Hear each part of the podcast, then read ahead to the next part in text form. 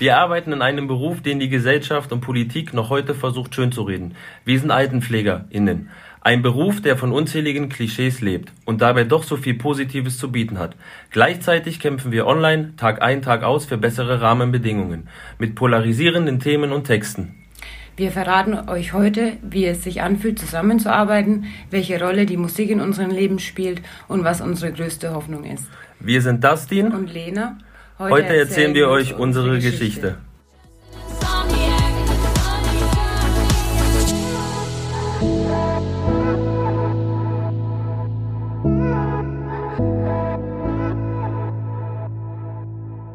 Ja, ihr Lieben, vielen, vielen Dank für die einleitenden Worte. Es ist mal wieder Podcast-Zeit bei Deine Lieblingsmenschen. Ich bin Marcel Krüger, Gründer des Formates Deine Lieblingsmenschen und neben mir sitzt Celine Wolf, ich bin von der Braunschweiger Zeitung. Und wir freuen uns, dass wir nach mir und meiner Frau heute das nächste Paar bei uns äh, ja, gemeinsam im Podcast sitzen haben. Du hast es äh, im Intro vorgelesen, Dustin. Ihr seid AltenpflegerInnen. Wie seid ihr zu dem Beruf gekommen? Bewusst oder eher zufällig?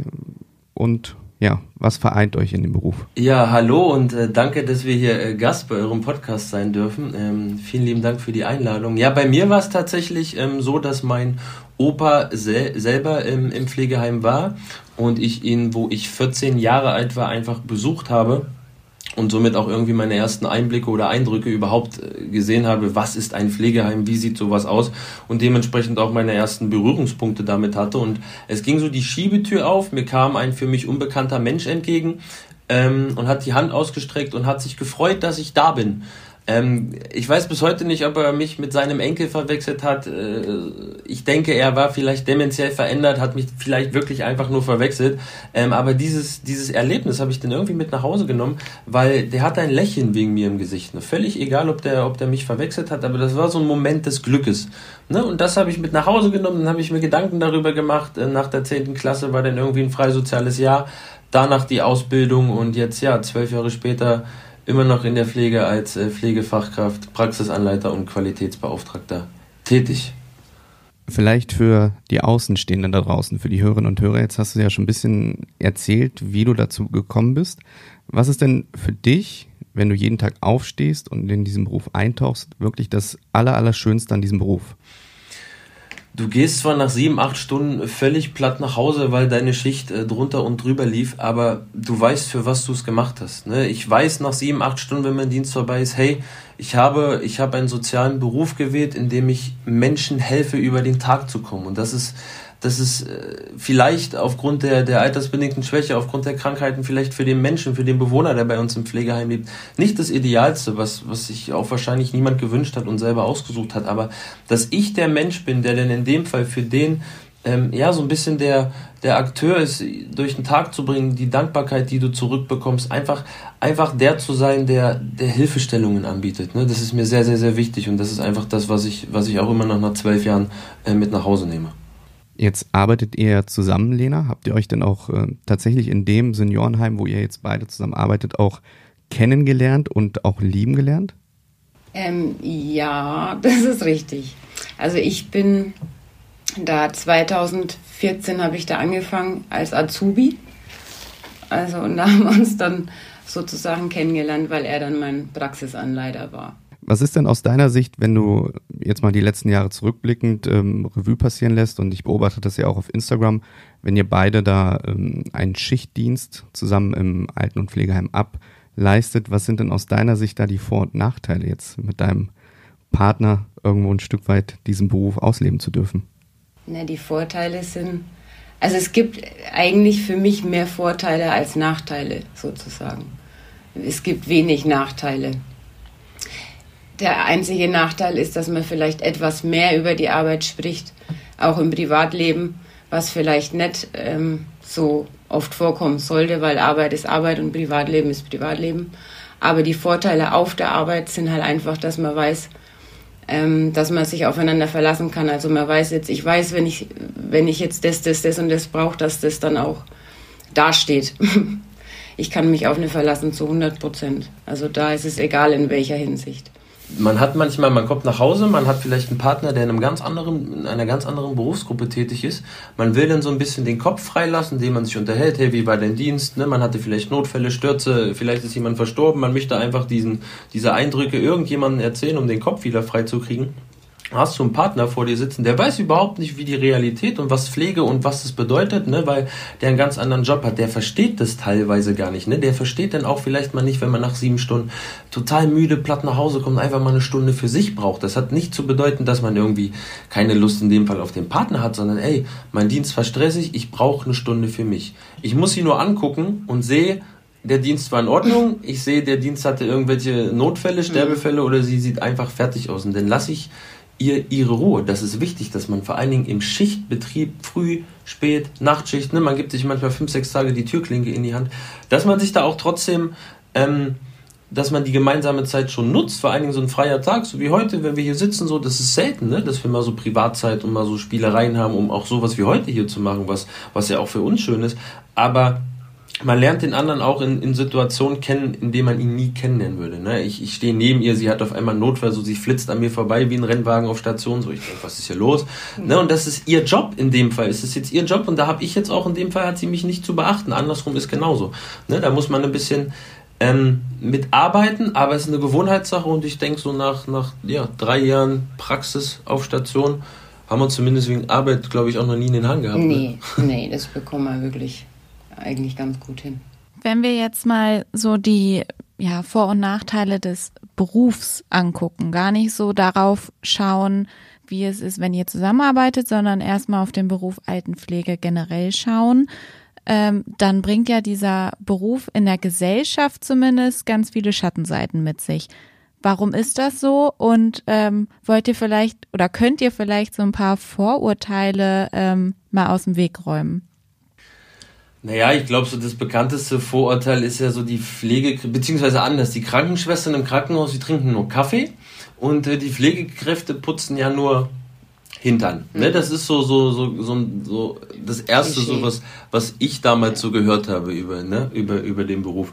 Und das ist, das ist Quatsch in allen Belangen. Und ich glaube, auch in den letzten zwei Jahren haben wir gemerkt, dass, äh, dass es alles andere ist als, als dieses Vorurteil. Ne? Und ähm, ich fand so die letzten zwei Jahre, wir haben nochmal gemerkt, ähm, wie wichtig das alles in der Gesellschaft ist, wie wichtig es, ist, Menschen zu helfen, wie kaputt aber auch das System dahinter ist. Ne? Mal abseits von den, von den Vorurteilen, wir haben ähm, mit Rahmenbedingungen zu kämpfen, die sind unschön. Ne? Die hat sich niemand von uns ausgesucht, aber die ist halt ähm, es ist halt nun mal so, dass diese Rahmenbedingungen seit zwei Jahrzehnten mehrfach erwähnt worden sind und, und bekannt sind in der Politik, in der Gesellschaft. Ne? Jetzt kommt auf einmal so eine Pandemie um die Ecke und auf einmal sind wir wichtig. Ne? Zwei Jahre lang waren wir wichtig, zwei Jahre waren wir in aller Munde, in allen Medien. Und ja, man muss jetzt sagen, um Gottes Willen, wir haben gerade andere Sorgen auf der Welt und darum geht's auch gar nicht.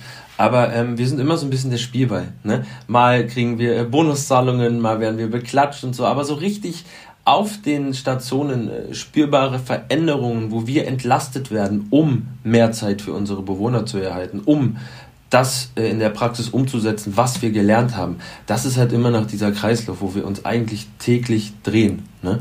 Und das tut irgendwann weh und auch hier muss ich sagen, so man hat hier ein Gegenüber, der kennt genau die Probleme. Ne? Wir wissen beide, was wir uns hier ausgesucht haben und auch da. Ähm, wir können durchhalten, wir können versuchen, jeden Tag unser Bestes zu geben und da auch so eine Gemeinsamkeit zu haben, ist auch viel wert. Ne? Man, man baut sich auch teilweise selber so ein bisschen auf. Ne? Man hat einen scheiß Dienst gehabt, so denn man, dann unterhält man sich über, über Bewohner, über Praxissituationen, dann fängt man auf einmal das Lachen an und so, was da wieder passiert ist und so, was man da so erlebt hat. Und es ist so, ein, so, ein, so eine Win-Win-Situation in vielen Sachen, aber klar, viele sagen auch, nee, das kann ja nicht funktionieren. Könnt ihr uns vielleicht einmal mitnehmen in so einen Arbeitsalltag? Also ihr sagt immer, ähm, wir arbeiten unter ja nicht so schönen Rahmenbedingungen. Ähm, können wir das vielleicht unseren Hörerinnen und Hörern noch ein bisschen mehr veranschaulichen? Also könnt ihr einmal, womit beginnt eure Schicht, womit endet eure Schicht? Auf Instagram hast du zum Beispiel gesagt, ja, dass ihr teilweise auch ja die Menschen bis zu ihrem Tod begleitet. Könnt ihr uns da irgendwie mal so ein bisschen was veranschaulichen? Naja, also die ja, natürlich, die, die Schicht beginnt erstmal früh um sechs mit der Übergabe. Ne? Also da meistens ist dann, weil das dann ist ja momentan in der Dauernachtwache ähm, tätig.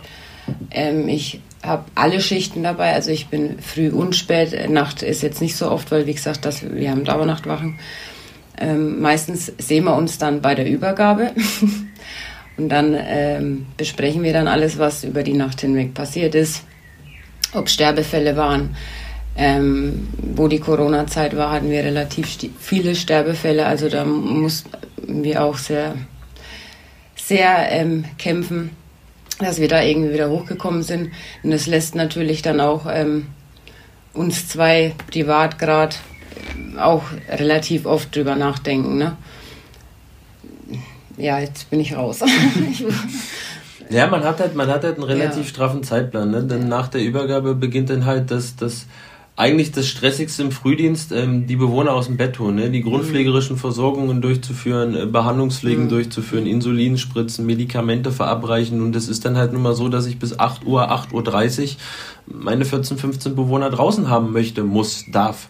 Weil ähm, es gibt Bewohner, die haben Hunger, es gibt Leute, die sind ähm, unruhig, die wollen von Grund auf aufstehen, äh, demenzielle Veränderung, gestörter Tag- und Nachtrhythmus. Da ist Betrieb frühmorgens in so einem Pflegeheim. Jeder will raus, jeder hat Hunger und das Ganze machst du denn unterbesetzt mit drei Leuten statt vier oder fünf, wie man es, wie es vielleicht vor drei, vier Jahren noch war. Ähm, mit insgesamt 45 Bewohnern auf Station. Also die arbeitet man dann zu dritt, zu viert ab. Und da kann sich jetzt jeder selber auch rechnen, wenn man zu dritt auf Station ist, ne? bei 45 Bewohnern, wie viel da pro Kopf so so möglich ist, äh, die man da aus dem, aus dem Bett äh, mobilisieren kann. Ne? Dann hat man die Mittagszeit, da ist dann im Endeffekt dasselbe wie im Frühdienst. Man hat jedes Mal Behandlungspflegen, ne? frühs, mittags, abends. Die Bewohner kriegen drei, viermal Medikamente am Tag. Dementsprechend gehören auch äh, Insulin, Insulineinheiten dazu. Die man verabreichen muss, genau.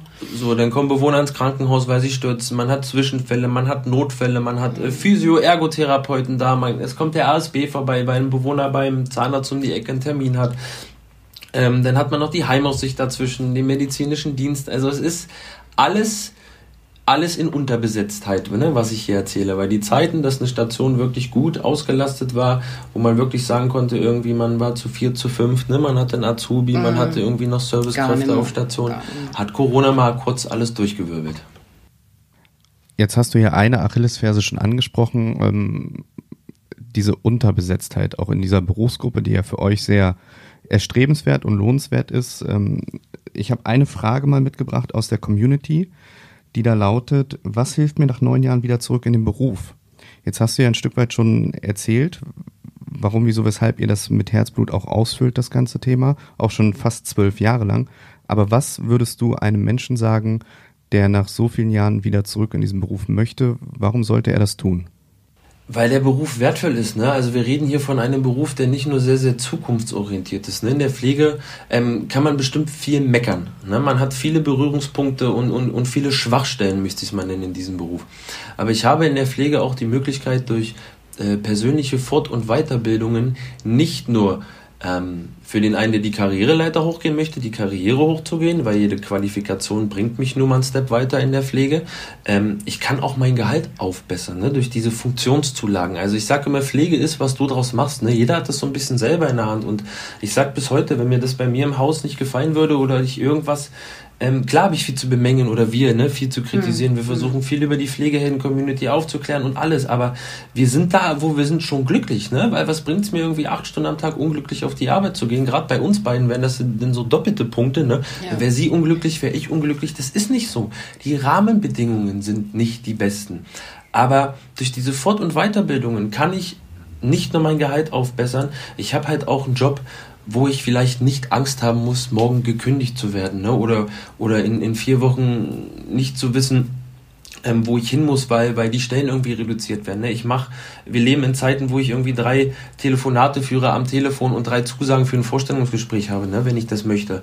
Ähm, wenn ich das möchte, kann ich, kann ich einen Leitungsposten in Anspruch nehmen. Ne? Wenn ich möchte, kann ich Hygienebeauftragter werden, Wundexperte. Also man hat so mehrere kleine Rubriken, finde ich, wo man drin graben kann, wo jeder schauen kann, hey, ist das was für mich? Ne? Man erweitert dadurch sein Wissen. Ich bin selber Praxisanleiter.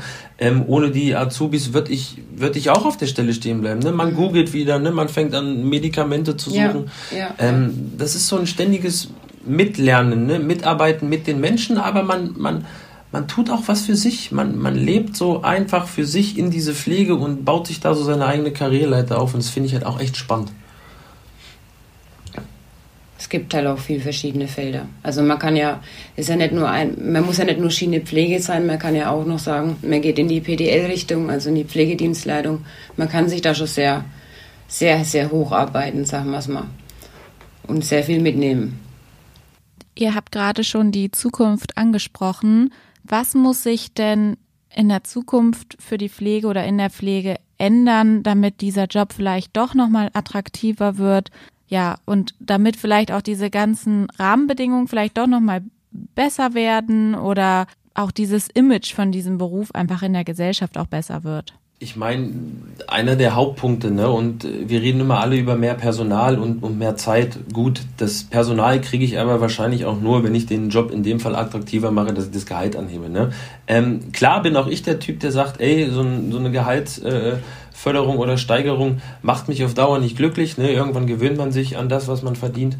Aber ähm, da muss ich wieder sagen, liegt es an mir. Umso mehr Funktionen ich mir erlerne, umso, umso mehr Gehalt kann ich fordern aber wir brauchen Personal. Ne? Wir brauchen einfach äh, jeden. Ne? Und ich glaube auch äh, bei uns auf Station jeden, der aktiv in der Pflege arbeitet, der sagt, ey, Gehalt macht mich nur auf, auf einen kurzen Moment glücklich. Ich würde mich freuen, wenn mein Haus, mein Träger, dort, wo ich arbeite, von Grund auf mehr bezahlt, von Grund auf den Leuten ähm, attraktiveres Gehalt gibt, als, als irgendwie die Politik Bonus, äh, Bonuszahlungen verteilt. Wir brauchen auf Dauer ähm, attraktivere Löhne, um auf Dauer mehr Personal zu kriegen und auf Dauer wieder ähm, ja, nicht unterbesetzt zu sein, sondern eigentlich, ähm, ich sage immer, in der Pflege müssten eigentlich viel mehr Leute rum, rumlaufen, wie überhaupt geplant. Ne? Wir reden immer über Personalschlüssel, wo mir denn irgendwie jemand ausrechnet, welcher Pflegegrad wie, auf welche Personalgrenze und so wir reden über Menschen im hohen Alter. Wir reden über Menschen, die nicht so schnell laufen können wie ich. Wir reden über Menschen, die nicht so schnell das Bett verlassen können wie ich.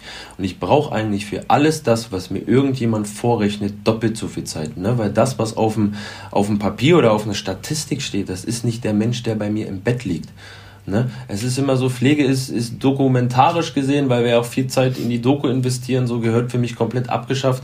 Klar gehört äh, irgendwo dokumentiert, wenn ich einen Notfall habe, damit ich dann einen vernünftigen Verlauf habe, aber ich denke, jeder, der in der Pflege arbeitet, weiß, wie viel Zeit da manchmal für so viel unrelevante Sachen äh, draufgehen, ähm, dass man sich einfach fragt, ey, ich wünsche mir manchmal so einen Elektronikausfall bei uns auf Station, damit ich einfach eine Stunde mehr am Tag habe, um mich um meine Bewohner zu kümmern, weil irgendwie ähm, bin ich der Meinung, wir haben die Ausbildung alle mal gemacht, um am Menschen zu arbeiten und nicht an einem äh, Dokumentationssystem. Es gehört dazu, es ist wichtig, aber ich bin trotzdem der Meinung, der Mensch steht im Vordergrund und nicht die Dokumentation. Und das ist momentan wahrscheinlich noch schwierig, oder? Also momentan, also wie viel Zeit könnt ihr an den Menschen oder mit den Menschen verbringen? Also habt ihr Zeit, mal mit denen ja auch mal einen Kaffee zu trinken und euch hinzusetzen und mit denen zu reden oder mal ein Spiel zu spielen oder ähm, müssen die das dann tatsächlich untereinander machen? Also ich frage jetzt ganz blauäugig, weil ich einfach ja bislang noch keine Berührungspunkte damit hatte. Also tatsächlich nicht. Wir haben dafür absolut keine Zeit. Wenn man jetzt, also wie denn schon gesagt hat, wir sind ja meistens 45 äh, Bewohner auf Station, wenn alles äh, voll belegt ist.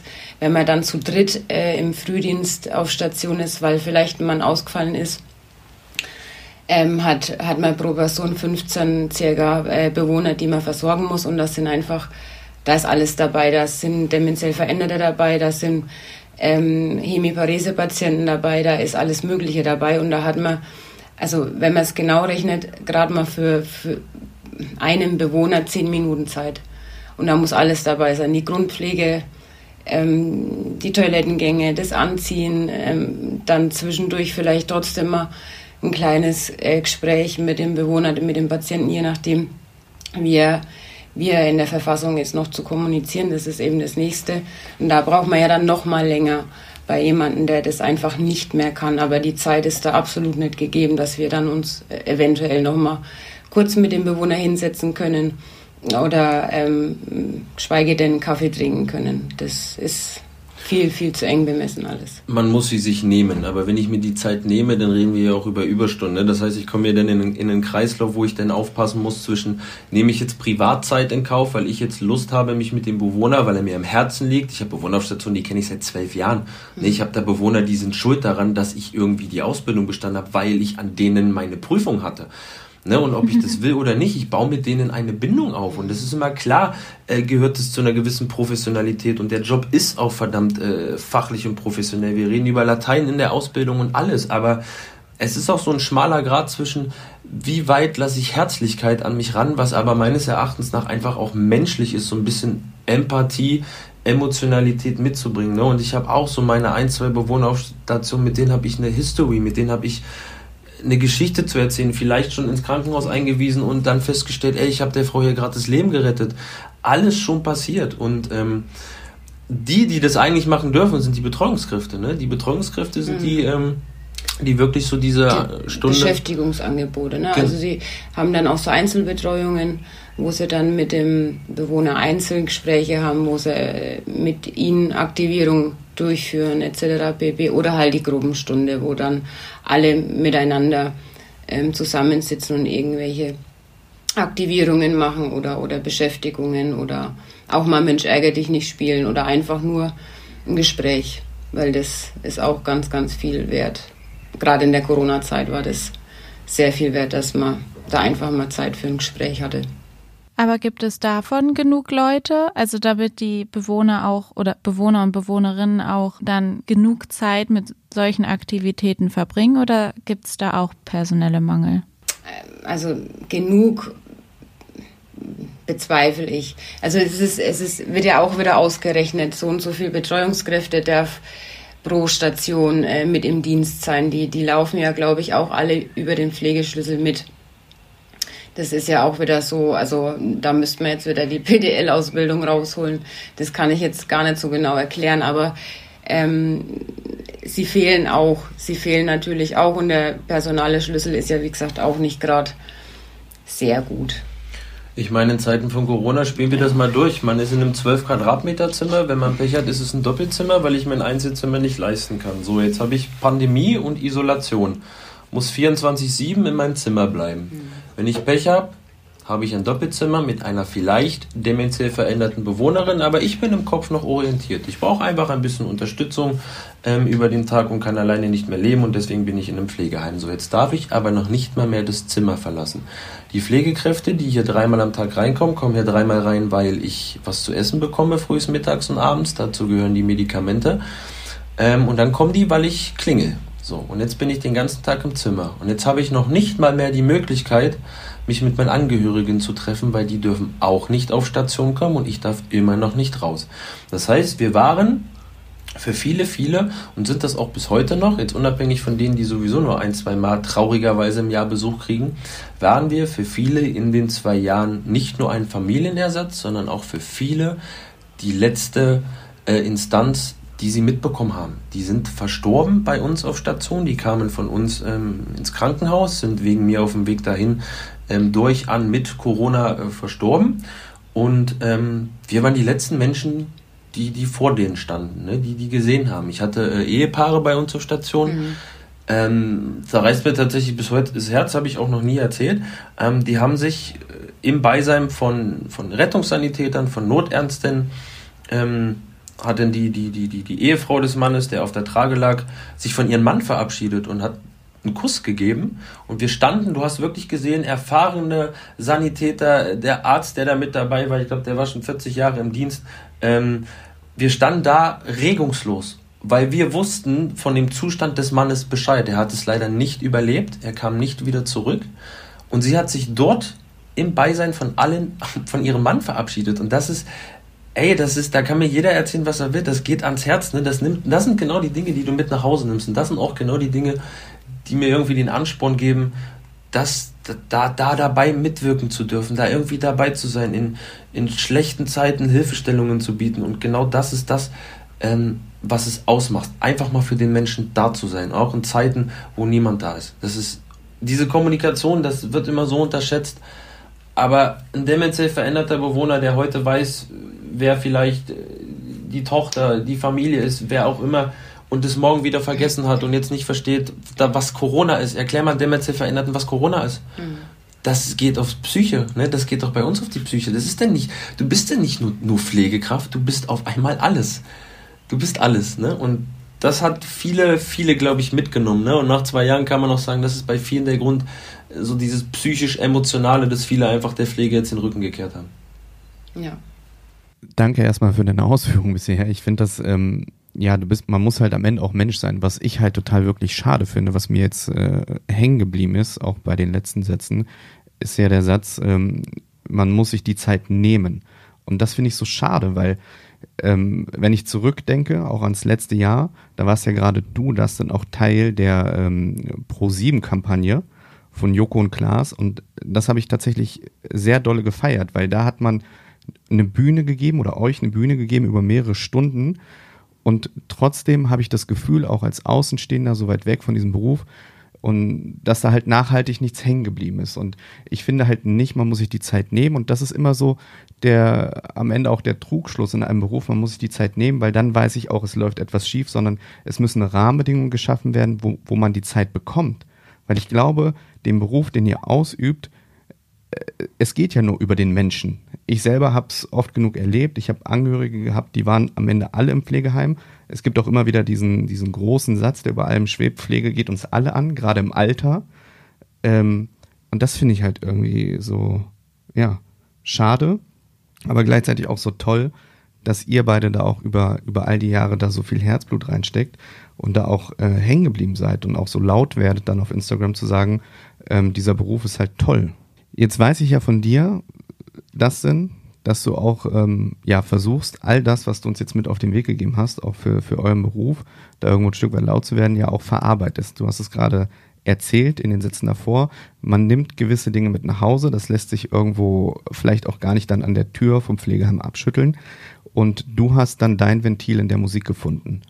Bist musikalisch unterwegs, schreibst Lieder, verarbeitest viel und nennst dich Dena Music. Wie bist du zur Musik gekommen und was hat es mit dem Namen auf sich? Ähm, ja, du hast es ähm, eben schon gesagt, ne? man hat es ist traurig, dass man für das alles keine Zeit hat. Ne? Und genau das war der Punkt, ähm, wo ich irgendwann nach Hause gegangen bin, mir Gedanken gemacht habe. Es war ein Spätdienst mit zwei Sterbefällen. Ich hatte einen, einen ja, erwarteten äh, palliativen Sterbefall, also es war irgendwann voraussehbar, dass er verstirbt. Und es war ein unerwarteter Sterbefall. Und dann hatte ich äh, ja, mehr oder weniger die Ehre, ähm, da war ich ungefähr so ein halbes, dreiviertel Jahr Schichtleitung. Ne? Also nach meiner Ausbildung, ähm, man ist dann irgendwann Schichtleitung, bedeutet das einfach, ich bin der Führer der Schicht, ich leite diese Schicht. Äh, wenn irgendwas ist, rufen die Hilfskräfte, die Leute, wenn irgendein Notfall ist, äh, mich an. Okay.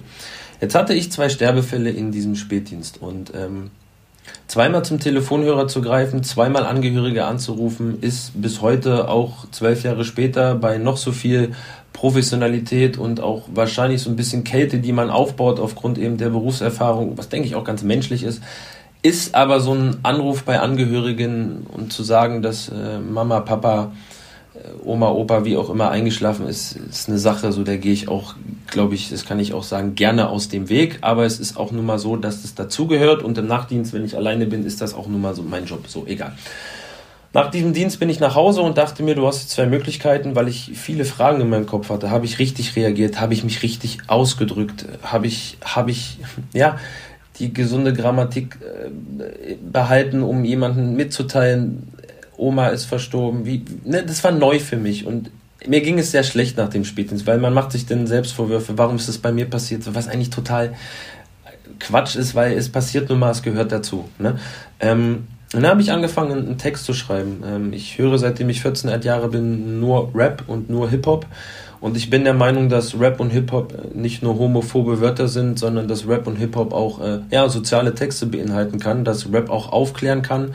Ähm, und so entstand tatsächlich der erste Song Letzte Tür 2013, jetzt mittlerweile fast zehn Jahre her. Und ja, so nahm der Kreislauf seinen Lauf. Ich habe den Song damals auf YouTube gestellt und äh, der wurde dann innerhalb 24 Stunden auf sämtlichen äh, damals sozialen äh, Pflegeportalen auf Facebook geteilt, ähm, hatte auf YouTube nach 24 Stunden 2000 Klicks. Ne? Das ist, äh, war bis heute für mich eine Zahl, das war Wahnsinn. Ne? So als, als unbekannter Mensch irgendwie in 24 Stunden 2000 Klicks zu kriegen in einem als Pflege, als, als Pflegerapper, jemand, der über die Pflege rappt. Mann, das war schön, ne? Und das hat mich dann wiederum motiviert, weil mein Song andere motiviert hat, weil er eben so viel gehört wurde. Und so nahm, ja, das jetzt zehn Jahre später alles seinen Lauf, dass ich auf Messen stehen darf, Kongresse eröffnen darf, äh, über 60 Songs über die Pflege entstanden sind. Äh, ich Songs habe, wo ich über, über den Aufbau und äh, krank, über das Krankheitsbild Schlaganfall rappe, über einen Herzinfarkt. Ich versuche halt einfach mit der Musik aufzuklären. Ne? Das ist ein Ventil für mich, um Dinge zu verarbeiten und ich habe einfach gemerkt, hey, die Leute, die hören das. Ne? Ich habe nie damit gedacht, da irgendwie zehn Jahre später noch irgendwo zu stehen und überhaupt darüber ähm, ja, performen zu dürfen. Gerade nochmal nach zwei Jahren Corona-Pandemie und so. Man hat nie gedacht, dass das alles wieder funktioniert. Und ähm, Nachrichten zu erhalten, dass deine Songs auf dem Weg zur Arbeit mich motivieren. Oder auch mittlerweile nach fast zehn Jahren irgendwie zwei Hände voller Leute, die gesagt haben, ja Mann, durch dich habe ich äh, mit der Musik ein ganz anderes Bild erhalten, äh, konnte, konnte da reinschnuppern, habe gesehen, wie du das machst. Du bringst es irgendwie authentisch rüber durch Musik. Äh, dank dir bin ich in der Pflege. Das ist ja das Beste und Schönste, was man irgendwie als Musiker erreichen kann. Ne? Und ähm, da irgendwie zu sagen, ähm, ich würde, glaube ich, Pflegekraft sein ohne die Musik, so wie ich jetzt bin, wäre eine Lüge. Ne? Ich denke schon, dass durch diese Musik ich der bin oder, oder der geworden bin, der jetzt hier sitzt und immer noch äh, positiv und motiviert über die Pflege sprechen kann. Ne? Weil ich denke, jeder braucht so sein Ventil. Ich habe mein Ventil gefunden und kann damit noch irgendwie eine, eine Message transportieren. Und das ist sehr, sehr wertvoll, gerade für den Job. Die letzte Tür, dein damaliger Song hat für dich dann quasi die Tür geöffnet für die Musik. Jetzt hattet ihr beide auch in der Vergangenheit ähm, auch nochmal einen anderen Instagram-Kanal, wo ihr genau diese Themen gebündelt habt. Texte, Musik etc., die Pflegehelden. Musstet den ja mittlerweile auch wieder neu anfangen. Die abschließende Frage an euch beide. Was macht für euch einen Pflegehelden aus? Was macht für uns einen Pflegehelden aus? Also ein Pflegeheld ist für mich eigentlich ähm, jeder ist individuell. Also es gibt jetzt nicht den passenden Pflegehelden. Jeder ist in seiner Art und Weise, der in der Pflege arbeitet, ein Held. Es ist jetzt egal, ob man in der Geriatrie arbeitet als, als äh, Schwester oder Pfleger oder im Krankenhaus oder aber auf einer Palliativstation. Ähm, jeder, der in der Pflege arbeitet, ist für, für uns ein Pflegeheld. Und da ist individuell alles mit dabei. Und am Ende geht es darum, eine Message zu transportieren. Ne? Wir alle äh, kennen Instagram, wir alle arbeiten äh, viel mit Instagram, wir sind alle am Handy. Ne? Und ähm, wenn man da einfach eine Leute, eine Community sich aufgebaut hat und Leute gefunden hat, die über Pflege berichten, die aus ihrem Alltag, aus der Station, aus der Praxis schreiben, man kriegt Einblicke, ne? man kann diese Einblicke teilen, ähm, hier auf Lieblingsmenschen, wie viele unzählige Pflegekräfte haben sich hier schon vorgestellt ähm, und, und über die Pflege gesprochen, weil sie einfach aufklären, gute Berichte schreiben und das ist das, worauf es ankommt. Ne? Die Pflegekraft von heute, die sich bewirbt oder der 16-, 17-Jährige, der aus der Schule kommt, der guckt nicht mehr in die Zeitung ne? und liest Stellenanzeigen. Die belesen sich im Internet, die googeln die Häuser, wo sie sich bewerben wollen, die gucken, hey, sind die präsent, äh, ist das Haus dort transparent, machen die eine gute Werbung, wie sehen die Kollegen und Kolleginnen ähm, dort aus und da ist Pflege Pflegehelden noch so, so, eine kleine Plattform, die einfach Einblicke aus dem stationären Alltag zeigt, äh, zeigt und somit auch ein bisschen so dieses ähm, diese Klischees verlassen soll, ne, über die wir am Anfang gesprochen haben, aber auch ja so ein bisschen Aufklärungsarbeit im Internet. Hey, Pflege ist, was du draus machst, kommt vorbei. Hier sieht so sieht's bei uns aus.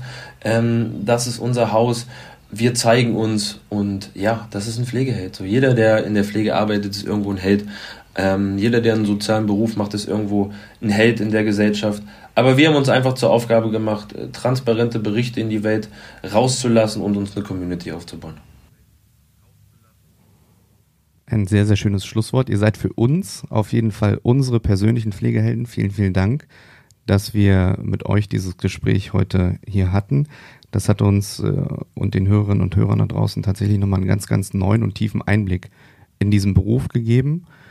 Und ja, ich möchte einfach Danke sagen an der Stelle und persönlich vielleicht auch ein paar Worte, dass wenn ich irgendwann mal alt werde, alt werden sollte, toi toi toi, dass ich dann ganz, ganz tolle Pfleger, egal ob das dann Angehörige sind oder beruflich, an meiner Seite habe, weil ich glaube, das ist sehr, sehr ehrenwert, was ihr tut.